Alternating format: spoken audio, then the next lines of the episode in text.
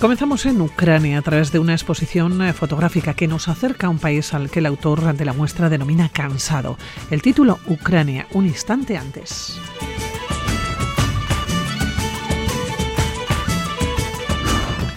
Continuamos en el camino de Santiago. Acompañamos a Diana en un viaje de Burgos a Compostela, un recorrido en solitario que ha sido una experiencia transformadora que va más allá de lo que ella podía imaginar.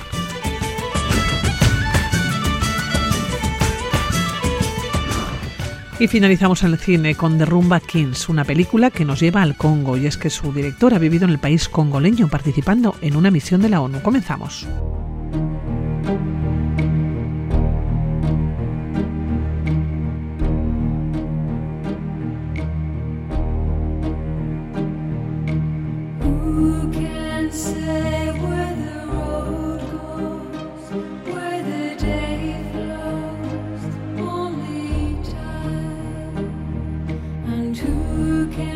Ucrania un instante antes. Este es el título de una exposición fotográfica que ayer se inauguraba en la sala Spacioa y que nos muestra un país cansado.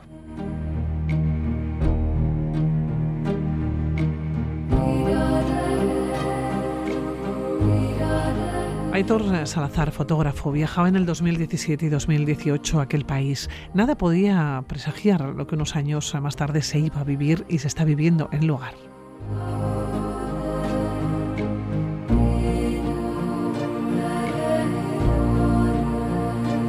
Así nos encontramos con una exposición de fotografías que muestran a una sociedad diversa en lo cultural y lo lingüístico y en la que una parte quiere romper con el pasado y otra vive en la nostalgia.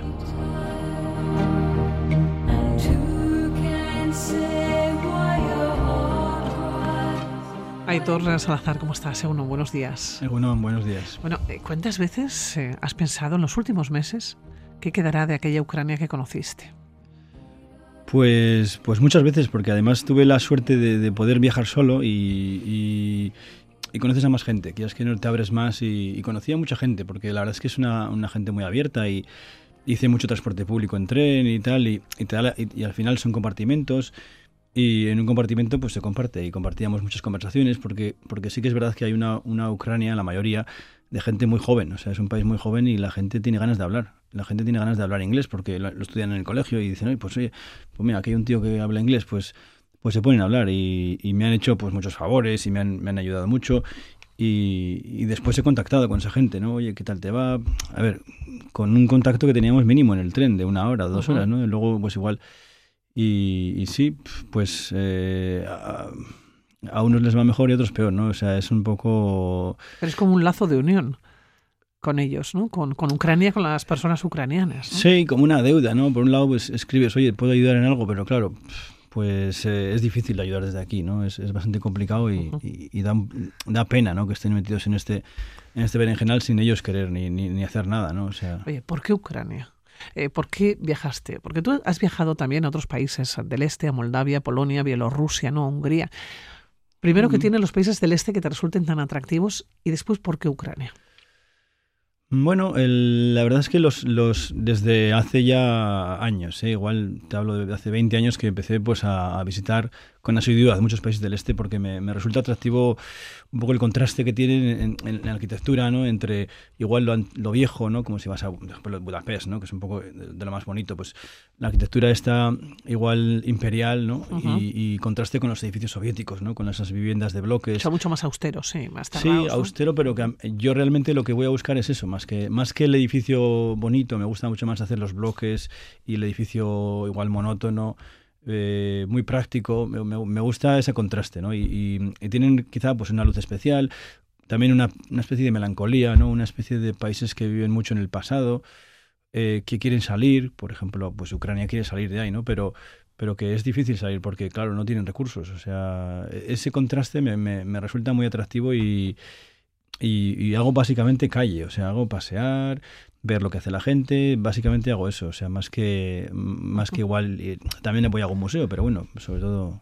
Claro, fuiste a Ucrania y dos años seguidos además. Sí, eh, sí, sí, el, la, la, primera vez, ya te digo, fue en el 2017 y fue a raíz de, de una excedencia que cogí en el trabajo, pues para hacer fotos, ¿no? Entonces, el primer lugar que se me ocurrió un poco por, por mi, mi, sueño realmente es estar, yo que sé, un año en Rusia y visitar, porque claro, Rusia es, inabarcable, entonces pues visitar un poco sitios eh, de, de, Rusia, de todo Rusia, ¿no? Y, y, estaba un poco esperando, porque había en aquella época pues el rumor de que igual quitaban el visado, porque había muchos rusos que venían a España tal, pues porque al final el visado es un rollo, tienes que andar diciendo dónde vas, es un poco incómodo el viaje por hacerlo por tu cuenta, ¿no? Si vas con una agencia, pues bueno, te, lo, te lo, montan todo, pero...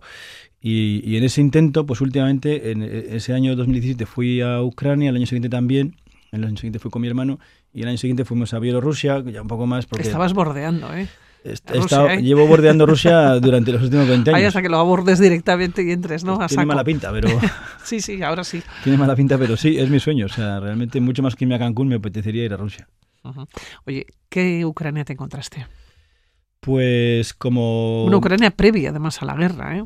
Sí, como, como yo qué sé, si ves las fotos, se, ve, yo creo que vi una Ucrania cansada, ¿no? Imagínate cómo están ahora, de, o sea, si estaban cansados, porque claro, sí que es verdad que a raíz de todo lo que pasó en lo de Euromaidán y tal, las protestas, y, y sí que hay, para empezar, una, una Ucrania muy dividida, o sea, yo depende de dónde iba, pues había gente, o sea, hablaban en ucraniano o en ruso, ¿no? Entonces eran como dos comunidades bastante separadas, ¿no? O sea, se veía, se veía división, ¿no? Se veía división y de hecho si vais, por ejemplo, yo, ya por curiosidad, ¿no? Estaba en el hotel a la noche, vamos, o en la, normalmente iba a apartamentos, pero eh, veías el mapa lingüístico de, Ucrania y es interesante, ¿no? Como a, a través de la historia los, digamos, los bordes, o sea, los, las fronteras han cambiado, pero claro, la gente sigue hablando su idioma. O sea, el, el, padre enseña a su hijo su idioma y, claro, y, en muchas zonas pues hablaban eh, esto húngaro, fíjate. O sea, en, en, la zona del este, en la zona de los Cárpatos, hablaban en otras zonas igual un poco de polaco.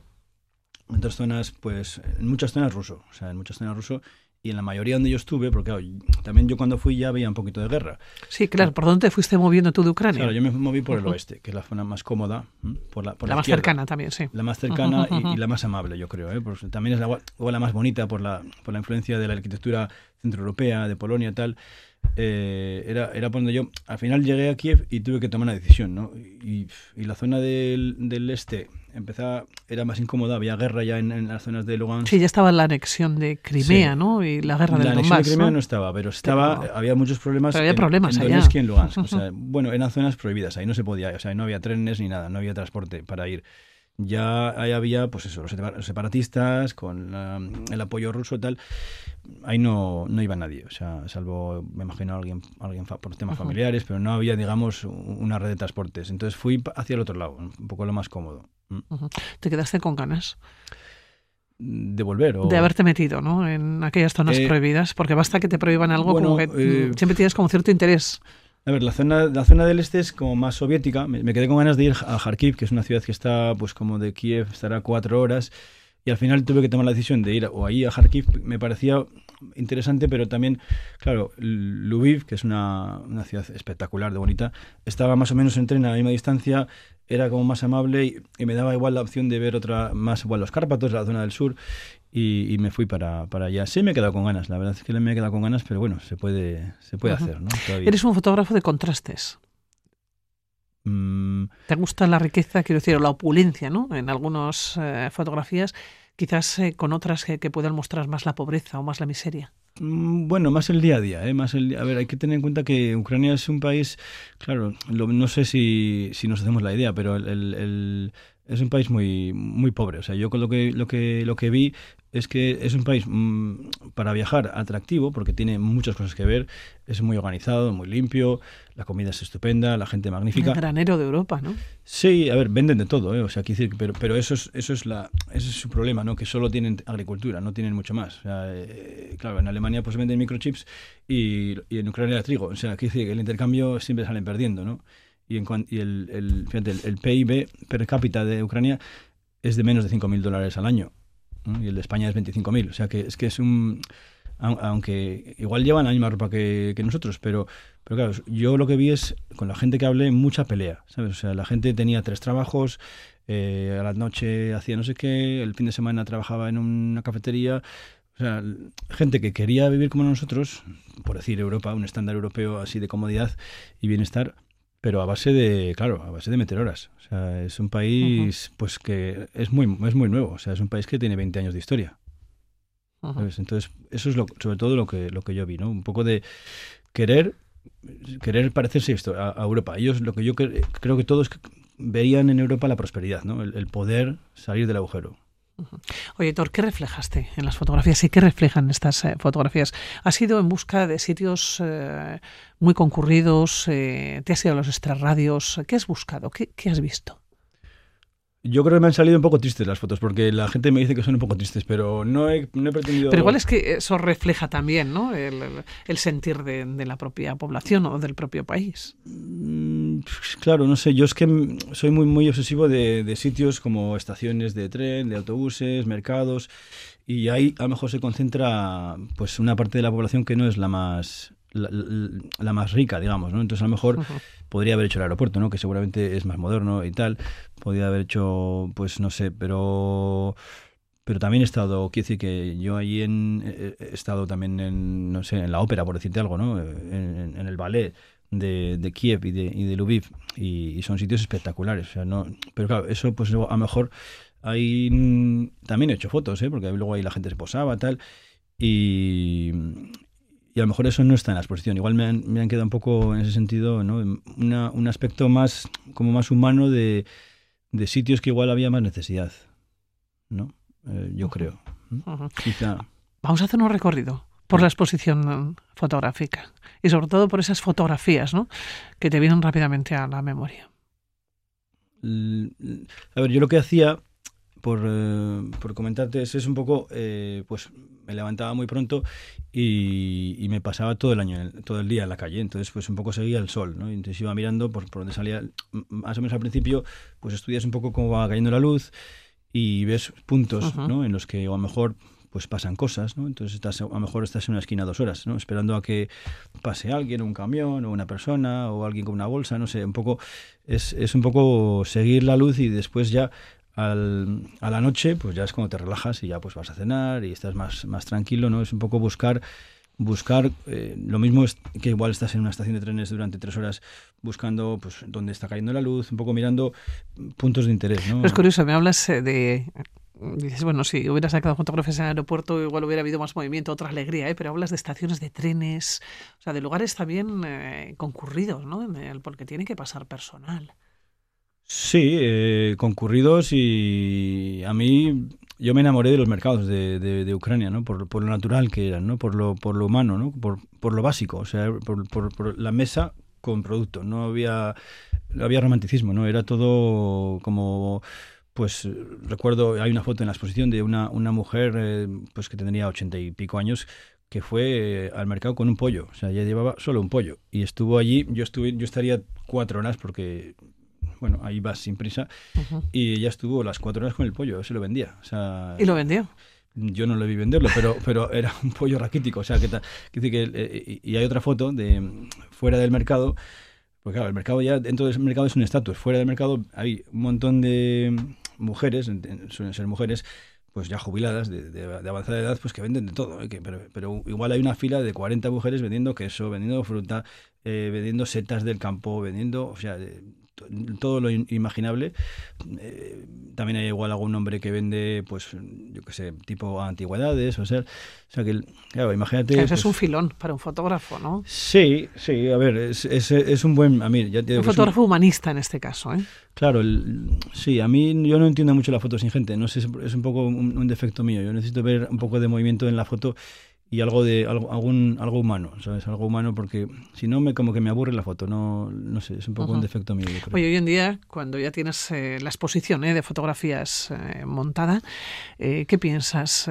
no sé si eres consciente, no si te, que te encontraste con un país ya dividido, que de alguna manera sí se ha plasmado en las diferentes instantáneas, ¿no? En las imágenes que tú mismo no has seleccionado para poder poner en la exposición. ¿Tienes esa sensación?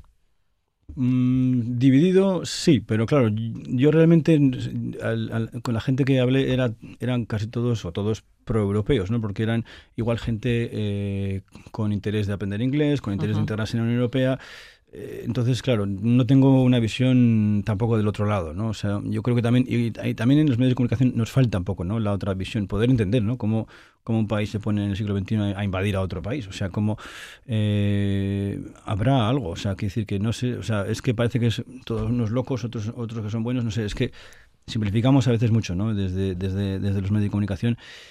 Yo realmente, claro, cuando estás allí es que todo no es blanco ni negro, ¿no? Eso quieres decir.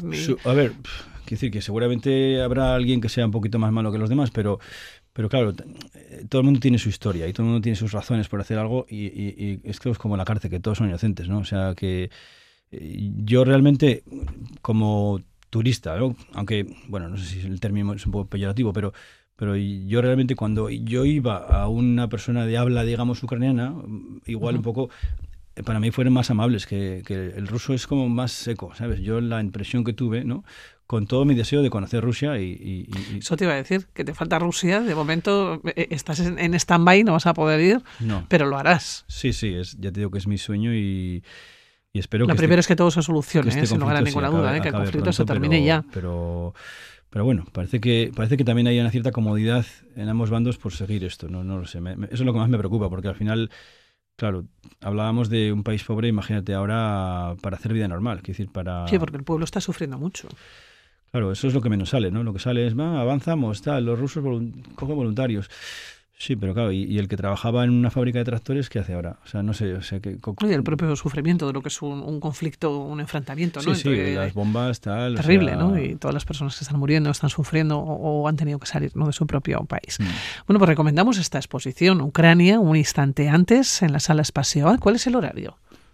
Pues, a ver, en principio los yo me llamas, pero me has pillado. Yo creo que son los laborables a la tarde, pero no sé si es de 6 a 8 o algo así. Bueno, aquella persona que tenga interés, desde luego, sí, a ver, rápidamente lo, encuentra. Lo, bueno es que la exposición está en la ventana, o sea, está por fuera. Entonces, eh, es, es un espacio, tiene dos zonas, la parte de dentro y la parte de fuera. La parte de fuera se llama cristal espacio, ahí es, es por fuera. Entonces, eh, aunque también hay por la parte de dentro, pero aunque cualquiera que pueda dar un paseo hasta el barrio del Pilar, ¿no? Eh, pues puede acercarse y verlas porque por fuera habrá, la mitad están por fuera, entonces se ven desde la calle. se puede ir en un día soleado a dar un paseíto. Pues tenemos una cita. Aitor Salazar, muchísimas gracias por estar esta mañana de domingo aquí en Radio Vitoria. Que te vaya muy bien. Gracias a vosotros.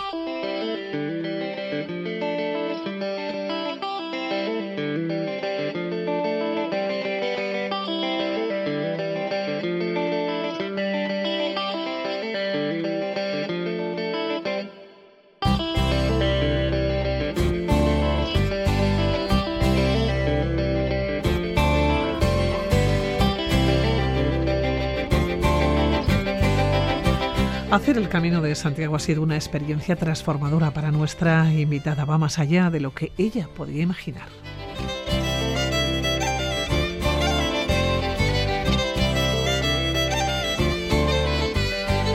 En el transcurso de los 505 eh, kilómetros recorridos, una está inmersa en la naturaleza y sus paisajes. Hay momentos de soledad e introspección, lugares llenos de magia y compañía diversa.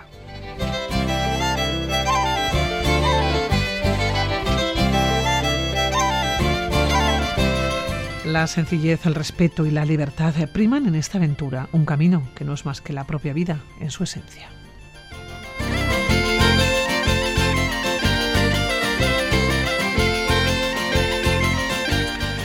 Diana Ramírez, ¿cómo estás? Muy buenos días. Buenos días, aquí estamos. Oye, Diana, ¿hay un antes y un después del Camino de Santiago?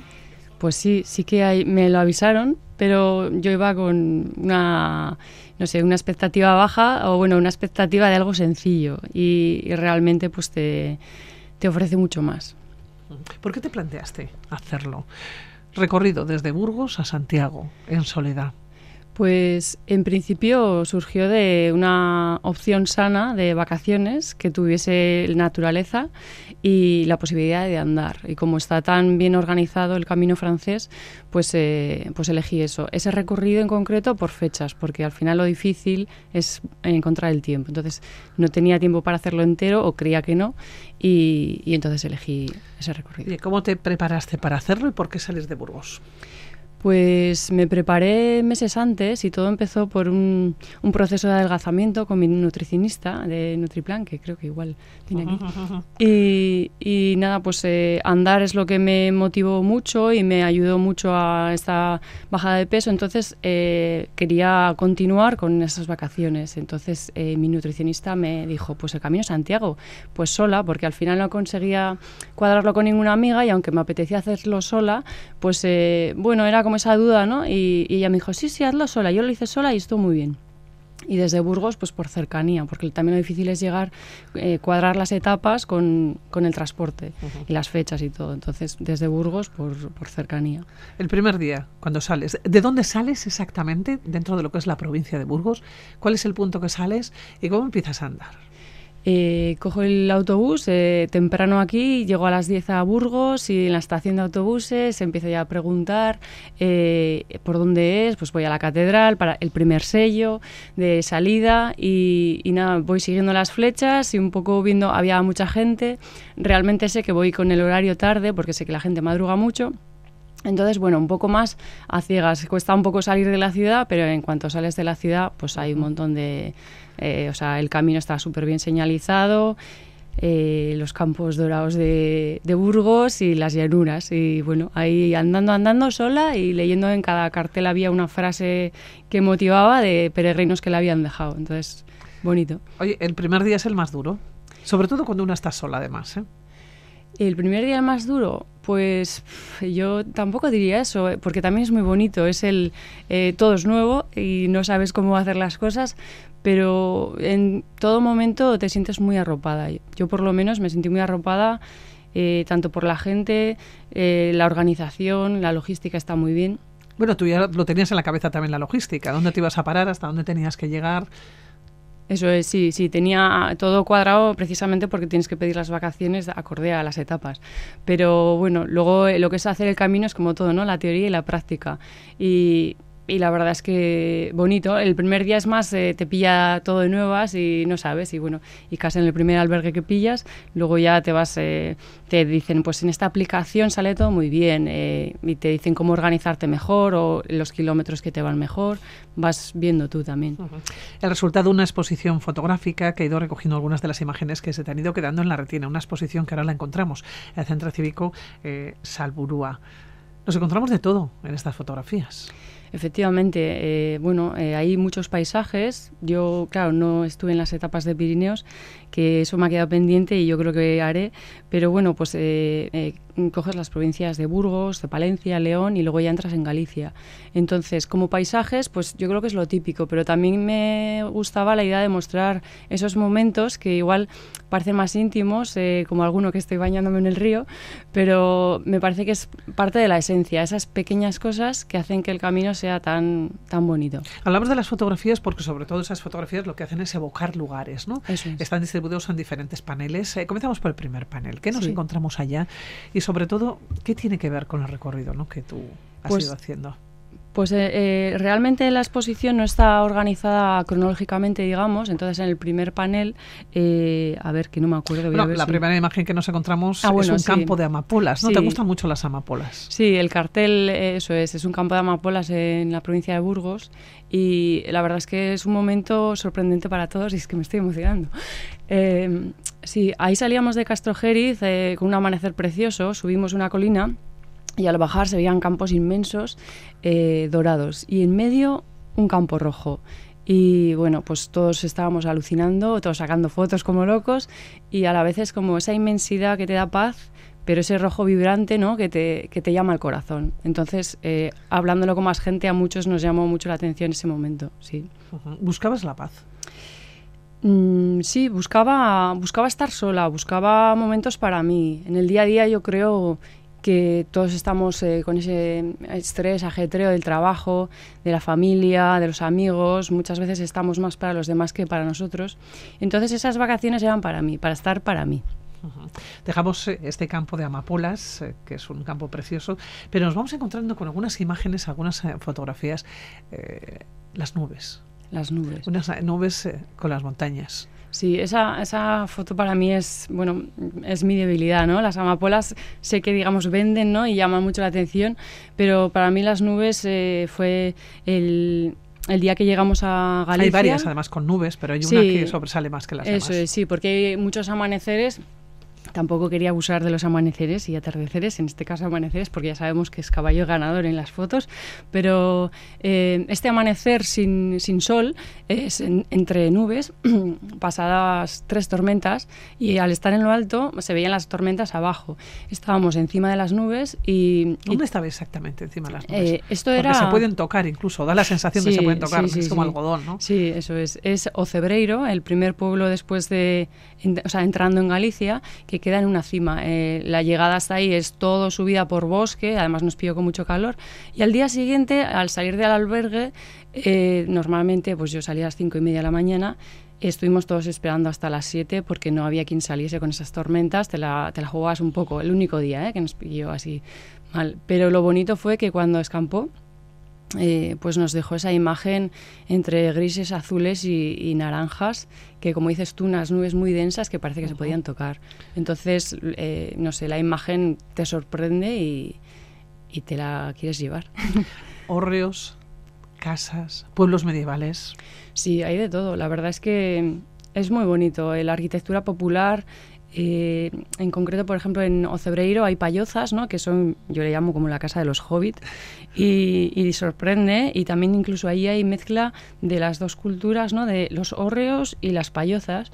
Y bueno, pues eh, esta cultura popular que te habla mucho de las costumbres, de, la sencillez, de cómo se hacía antes todo eh, autoconsumo, y, cosas, costumbres que por suerte en el camino se mantienen muchas cosas. También eh, el tapial y, el adobe en Palencia, que también hay una foto. Y bueno, pues son cosas que me gusta, la esencia de, de lo básico, de lo sencillo, de lo que habla del lugar. Sí, porque algunos eh, pueblos o algunos horrios parecen salidos de una postal, mm. de una estampa total. Sí, Castrojeriz creo que es el ejemplo. Eh, en lo alto del cerro está el castillo, que se mantiene muy bien. Eh, luego también es, un, es almendrado, ¿no? Al tener un cerro. es precioso. La llegada a Castrojeriz fue muy bonita. Pasas por una abadía en ruinas antes de llegar, atraviesas un arco, sigues la carretera y está Castrojeriz.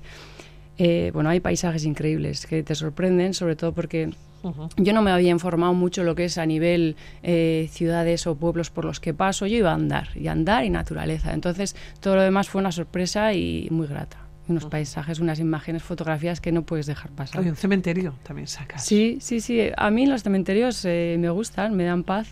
eso, la gente ya está en paz ahí, considero. Y, y en lo alto de una montaña de en el Bierzo, en, ahora me sale el nombre, eh, Villafranca del Bierzo, eh, pues este cementerio tenía como una jaula, pero me parecía como estas jaulas tan bonitas también de los pájaros exóticos, y estaba en una tumba, entonces me llamó muchísimo la atención y al final pues eso pues eh, belleza por todas partes incluso en un cementerio. Lugares llenos de magia dices y mm. compañía diversa. Cuál es la compañía con la que una se va encontrando porque tú habías decidido ir sola. Sí eso es. Lo bonito es eso que puedes elegir hacer el camino sola eh, juntarte con grupos, separarte, hay mucho respeto respecto a eso. Hay gente de todas las edades, de todos los países y sí que es verdad que a mí me llamó la atención, no contaba, o sea, no contaba, no, no me daba cuenta de eso. iba también porque un tema internacional, con todo el tema del COVID, viajar al extranjero se complica y quería algo sencillo y sabía que el Camino Santiago traía al extranjero dentro. Entonces, eh, sí que hay mucho jubilado porque, claro, lo complicado del camino es el tiempo. Entonces, eh, los jubilados tienen tiempo y es increíble, la gente eh, desde todas las partes del mundo viene sola, viene acompañada, eh, viene con muletas, viene de cualquier edad, octogenarios eh, maravillosos. Y, y, eso pues te sorprende, te sorprende mucho. Y cuando vais solos, entiendo que se establece una conversación, claro, ¿qué cuentas o qué te cuentan? Porque quizás se establecen una serie de conversaciones o conversaciones eh, muy diferentes y quizás uno se desnuda o desnuda más el alma, ¿no? Pues eh, a mí lo que me, gustó es que el camino unifica a todos. Así como igual en otros ámbitos te relacionas por grupos de trabajo eh, o bueno pues en los estudios o el barrio o tu día a día, el gimnasio, lo que sea aquí estamos todos igual, somos todos igual de humanos y, el camino es igual para todos. Entonces, eso lo hablaba con una pareja estadounidense que decían eso, que igual en tu día a día siempre estás con el mismo círculo social y aquí nos unifica a todos. Hay gente que va prácticamente en la mendicidad y hay gente que va a todo lujo, pero el camino lo tienes que andar igual.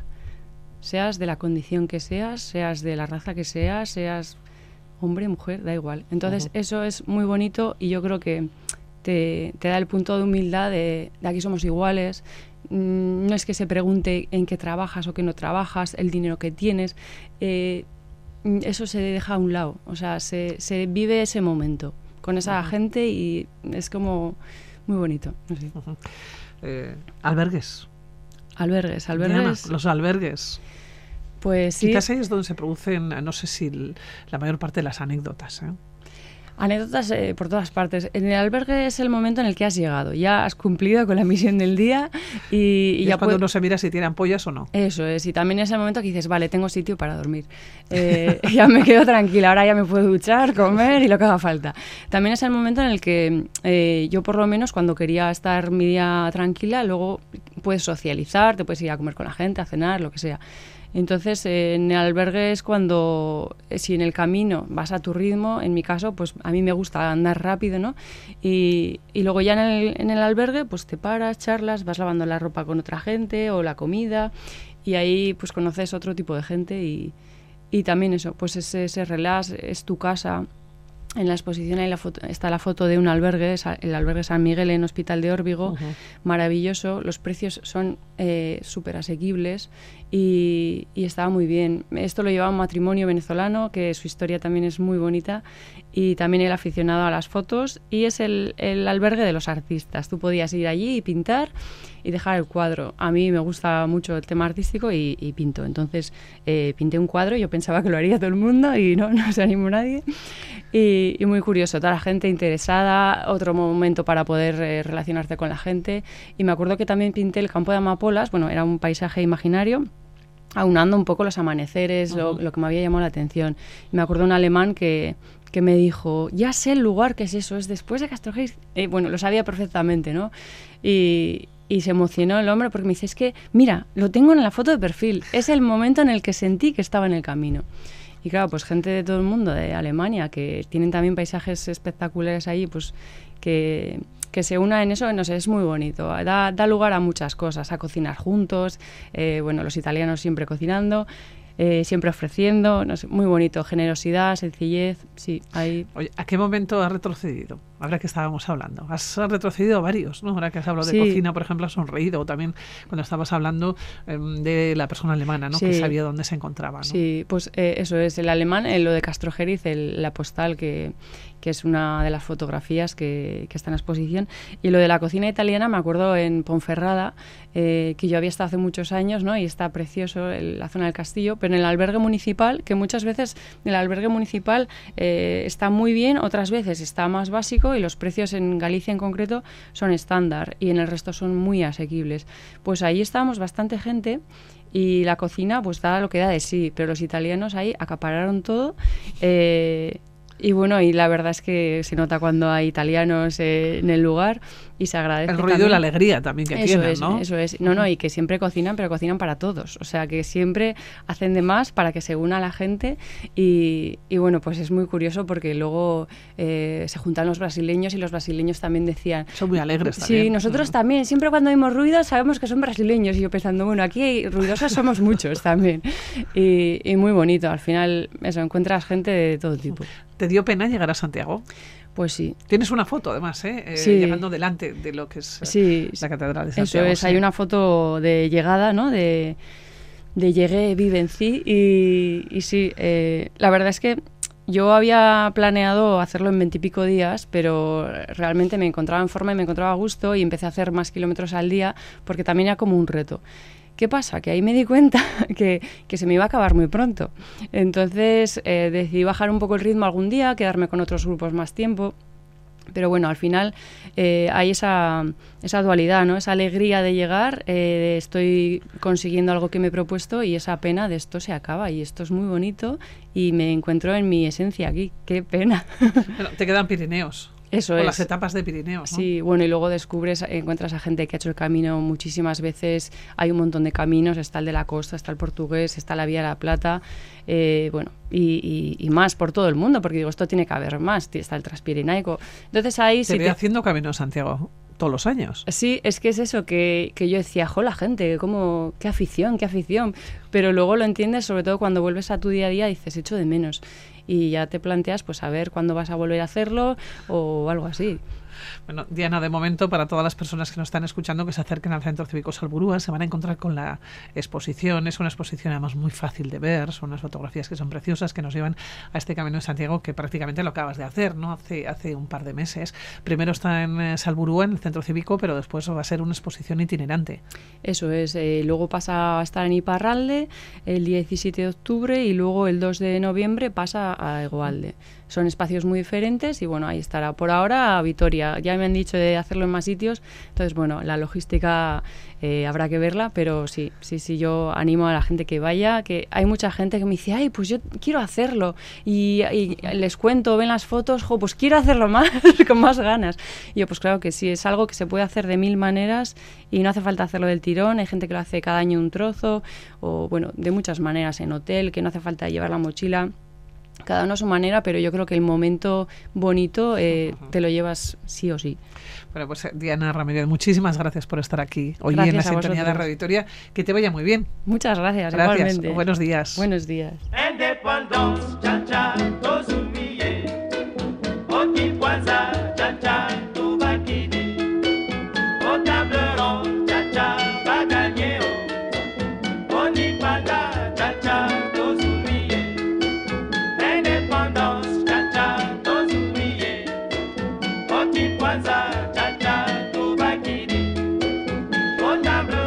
Tardado nueve años en terminar su película, aquella que nos habla y nos acerca a los irresistibles ritmos congoleños.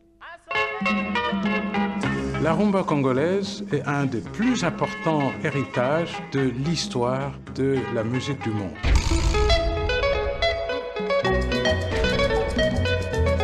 Le Congo, c'était le berceau de la musique en Afrique. Tout le monde voulait s'inspirer de la musique congolaise. On a connu des orchestres qui ont une renommée internationale au même titre que les Beatles ou les Rolling Stones. L'histoire de la rumba congolaise. Llegó al Congo en el 2007 para participar en una misión de la ONU en el país. A lo largo de siete años trabajó en la misión de las Naciones Unidas, así como en documentales culturales sobre diferentes aspectos de la cultura congoleña. Ahí es donde comenzó la producción y la realización de The Rumba Kings.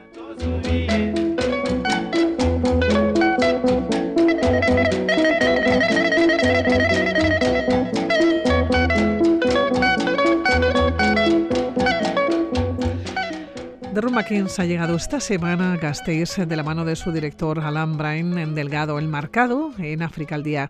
Alan, ¿cómo estás? Muy buenas. Muy bien, pues encantado aquí de compartir contigo y con, con el público del País Vasco. Oye, Alan, ¿qué tiene la rumba congoleña que te ha dejado tantos años enganchado? no, pues no lo sé, es una pregunta complicada. Yo creo que se conecta con la música que escuché en mi infancia en Lima, Perú, que era la Fania All Stars, la salsa de Héctor Lavoe, del Gran Combo. Creo que, y mi madre y mi padre escuchaban Benny Moré, mucho, Arsenio Rodríguez en mi casa, eh, la Sondona Patancera, y creo que el ADN de esta música afrocubana y la salsa eh, evidentemente también eh, está muy relacionado pues al ADN musical de la rumba congoleña, ¿no? Alan, llegaste al Congo en el 2007. Ibas de la mano de la ONU. ¿Qué misión llevabas? ¿En qué misión estabas embarcado? Yo trabajaba en el Departamento de Comunicaciones de la misión de la ONU para la República Democrática del Congo y eh, estaba encargado de realizar en un inicio, cubrir las actividades de, de Naciones Unidas eh, en el Congo y poco a poco me fui mudando hacia el terreno cultural, tratando de, de producir documentales de mediana y de corta duración que pudieran reforzar la identidad congoleña, ¿no? Oye, ¿qué Congo te encontraste?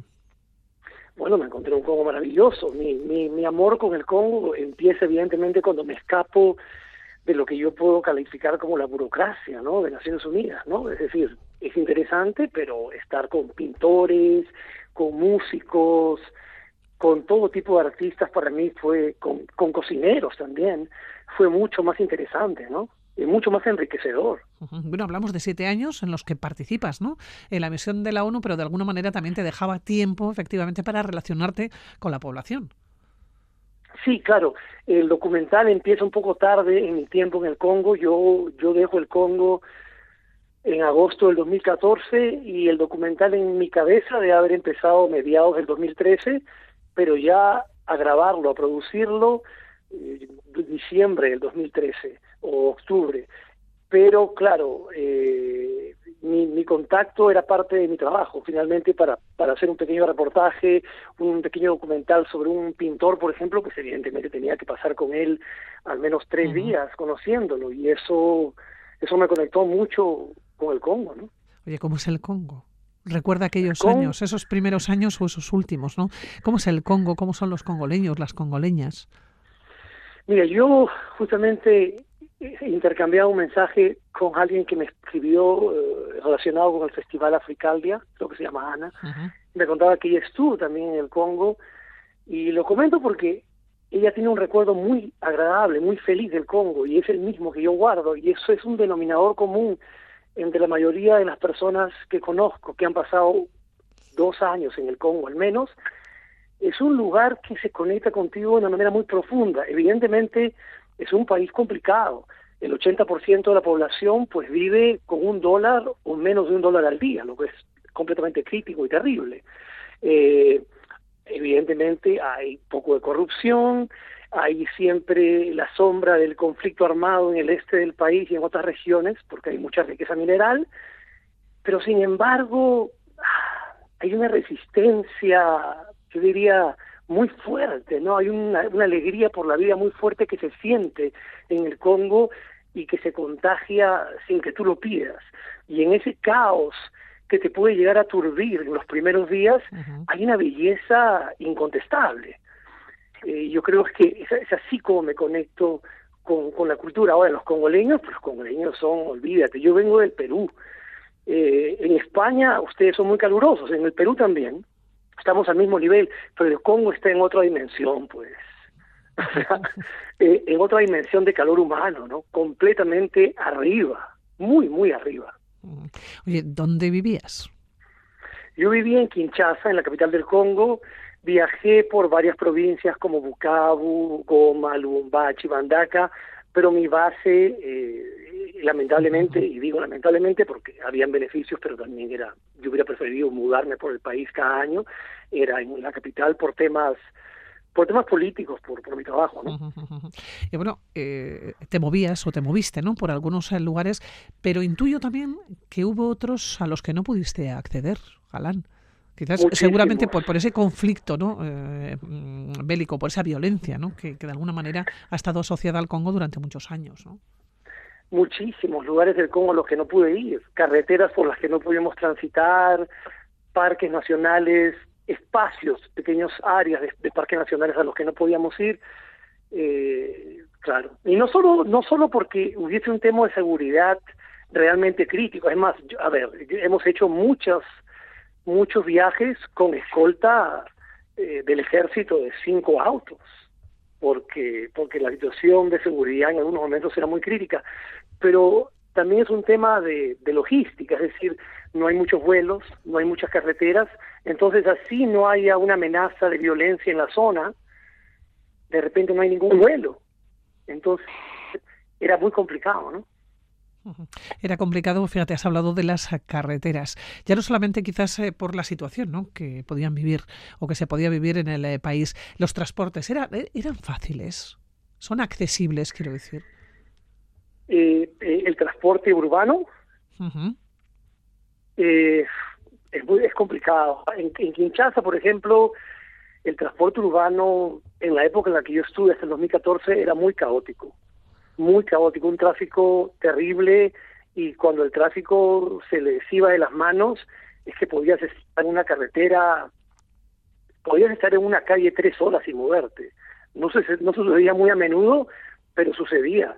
Eh, ir al aeropuerto de Kinshasa, que queda normalmente debería ser un viaje de 50 minutos, sin tráfico, algunos días podía durar cuatro horas si es que había llovido el día anterior, ¿no? Porque entre, entre la lluvia eh, y, y el tráfico es que se vuelve complicadísimo, ¿no? Así fuiste, de alguna manera, recapitulando, ¿no? O recogiendo información para la película, que hablas de música, hablas de sus orígenes, sus influencias y su relevancia en el complejo y violento contexto sociopolítico de la golpeada nación africana, ¿no? En los años 60. Sí, eh, nosotros, a ver, cuando, cuando yo empecé a hacer la película, cuando empecé a preparar la película, el documental, eh, yo no tenía claro cuál era la narrativa del documental, solo pensaba que, que me parecía que al menos, por ejemplo, el episodio de 1960, cuando este grupo de músicos congoleños, los mejores grupos, grupos de músicos, perdón, los mejores músicos congoleños de rumba congoleña se juntan en un solo grupo y viajan a Bélgica para acompañar a los políticos congoleños en la negociación de independencia, para la independencia del Congo, cuando me entero de ese episodio es que me doy cuenta que la historia es gigante, porque yo no conozco ningún otro país que se haya independizado con un elemento musical tan fuerte. Además, este grupo, que se llama el African Jazz, compone una canción, pues la canción con la que has empezado la emisión, que se llama Independencia Cha, el cha-cha-cha de la independencia. Lo compone mientras están en Bélgica acompañando a los políticos y se convierte en una especie de himno de eh, independencia africano no oficial, al menos en África Central. Hay países como Gabón y otros en los que aún en este año, y lo sé porque tengo amigos ahí, la banda militar del país toca la versión de Independencia Cha en el día de la independencia del país. Oye, Alan, es una película que ha recibido nueve premios, siete nominaciones en festivales de cine. ¿Sabes eh, si esta película se ha estrenado o se ha podido ver en el Congo? Sí, claro, eh, hicimos, hemos hecho eh, tres proyecciones en el Congo en diferentes eh, escenarios, algunos más académicos, otros más políticos, otros más populares, y el, el- el- la llegada, el, recibimiento del público ha sido muy caluroso. eh, y bueno, al margen de eso, yo tengo muchos amigos congoleños en muchos países y estoy en pleno contacto con ellos y, y todos están muy contentos por la película. Evidentemente, hay siempre hay una crítica de por medio, por ejemplo, la crítica más fuerte, que yo la siento mucho, evidentemente, pero es que no pudo hacer nada, es que uno de los músicos congoleños, de rumba congoleña más queridos de la historia, que es Tabuley Rocheró, ¿no? Tabuley Rocheró no está en la película. Y claro, no está por varios temas, porque porque no encaja en la narrativa sociopolítica de la película también, y por un tema de derechos de autor. Tabuley Rocheró tiene muchos hijos, se cuentan en, en decenas, y no se han organizado para administrar los derechos de autor de su padre. La Entonces, herencia, ¿no? Sí. Claro, es imposible pedir permiso para usar una canción. Oye, eh, Alan, ¿cómo está hoy el Congo? Te marchaste en el 2014 y desde entonces, ¿cuántas veces has ido al país? No he llegado aún, esperaba, no, no he vuelto a ir desde el 2014, esperaba regresar este año con la película, pero ha sido muy complicado. Esperemos de repente a fin de este año pueda ir o a inicios del año siguiente. Uno de mis mejores amigos que está en el documental, que es el, el historiador eh, Manda Chewa, va a publicar dos libros este año y yo quisiera ir, pero, pero no sé si podré. Pero el Congo, el Congo tiene un presidente que es querido de alguna manera, que es importante. Los congoleños estaban muy decepcionados con su el anterior presidente Joseph Kabila por muchas razones, es un tema político complicado, pero este nuevo presidente que también tiene eh, algunos problemas es es querido, respetado por la mayoría de la población y eso da una cierta tranquilidad. Mira, hasta hace los conflictos armados en el Congo siempre están presentes como una amenaza, pero en los primeros años de, de este presidente, Félix Tshisekedi, se redujeron de alguna manera en número, eso les dio algún, un poco de tranquilidad a los congoleños. Ahora han reaparecido hace poco, de manera muy fuerte. Eh, a ver, es un país muy fuerte, con una creatividad inmensa. Hay que decir la verdad aquí, lo, y hablando de música nada más, los músicos congoleños son súper dotados. Es así de simple. Y te lo dice una persona que no solo ama la música congoleña, yo amo la música americana, amo el rock en español, olvídate, muchos de mis grupos favoritos son de España, el último de la fila, toda la movida punk justamente del País Vasco de los años 80, eh, los dos lesbian, pero sin embargo, hay que decir la verdad, los congoleños en música son superdotados, lo que pasa es que no hay capacidad para producir, no hay dinero. Alan, eh, que estaba pensando que curiosamente se ha estrenado la película en el Congo sin su director, pero su director está deseando volver allá. Oye, ¿qué Congo piensas que te vas a encontrar? No sé si a lo largo de estos años, pues han pasado ocho años, ¿no? Desde que te marchaste de allá, eh, si ha mejorado la vida, por ejemplo, ¿no? De, de, de la población, si te vas a encontrar cambios o te vas a volver a encontrar con lo mismo. Mm, es una buena pregunta. Me imagino que en los, en los grandes rasgos, es como decir, por ejemplo, el camino, la, la carretera, el aeropuerto, la ciudad, sospecho que va a ser muy parecido, pero por lo que sé de mis amigos que, que me escriben, con los que conversamos eh, frecuentemente, yo creo que las cosas han mejorado un poco, no mucho. En, en francés, en Congo hay una frase que, que a mí me encanta, que cuando le preguntas a un congoleño, eh, ¿ça va?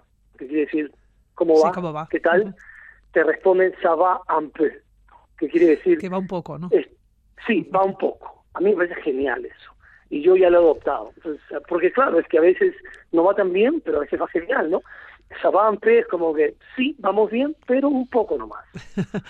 Eh, bueno, Alan, eh, darte las gracias eh, por atender la llamada de Radio Vitoria, contar a los oyentes que eres peruano, que has vivido muchos años en el Congo, que cuando volviste a casa seguiste trabajando, pero que has terminado la película hace poco, la, terminaste la película en Estados Unidos y ahora mismo estamos hablando desde Rabat. Es decir, no sé dónde tienes la casa, Alan. La casa la tengo en Estados Unidos, en Washington, D.C., y una pequeña eh, acotación, la película la teníamos aquí, en Rabat. Yo llegué a Rabat en el 2019 y he estado viviendo aquí desde el 2019 y la película se terminó aquí. Aquí se rehicieron las entrevistas que se tuvieron que rehacer y aquí se terminó el montaje, la- es más, la mayoría del montaje se hizo, se hizo aquí, se hizo aquí y aquí se encontró la narrativa de la película. Y estos días has pasado por Vitoria y Gasteiz participando en este, en este festival de cines africanos en África al día. Ahora has vuelto a Rabat. Darte las gracias por atender la llamada de Radio Vitoria. Y si tienen la oportunidad a lo largo de los próximos meses, por ejemplo, de encontrarse con esta película, con The Rumba Kings, no se la pierdan. Alan eh, Brain Delgado, que muchísimas gracias, que un abrazo. Muchas gracias a ustedes. Un abrazo, gracias.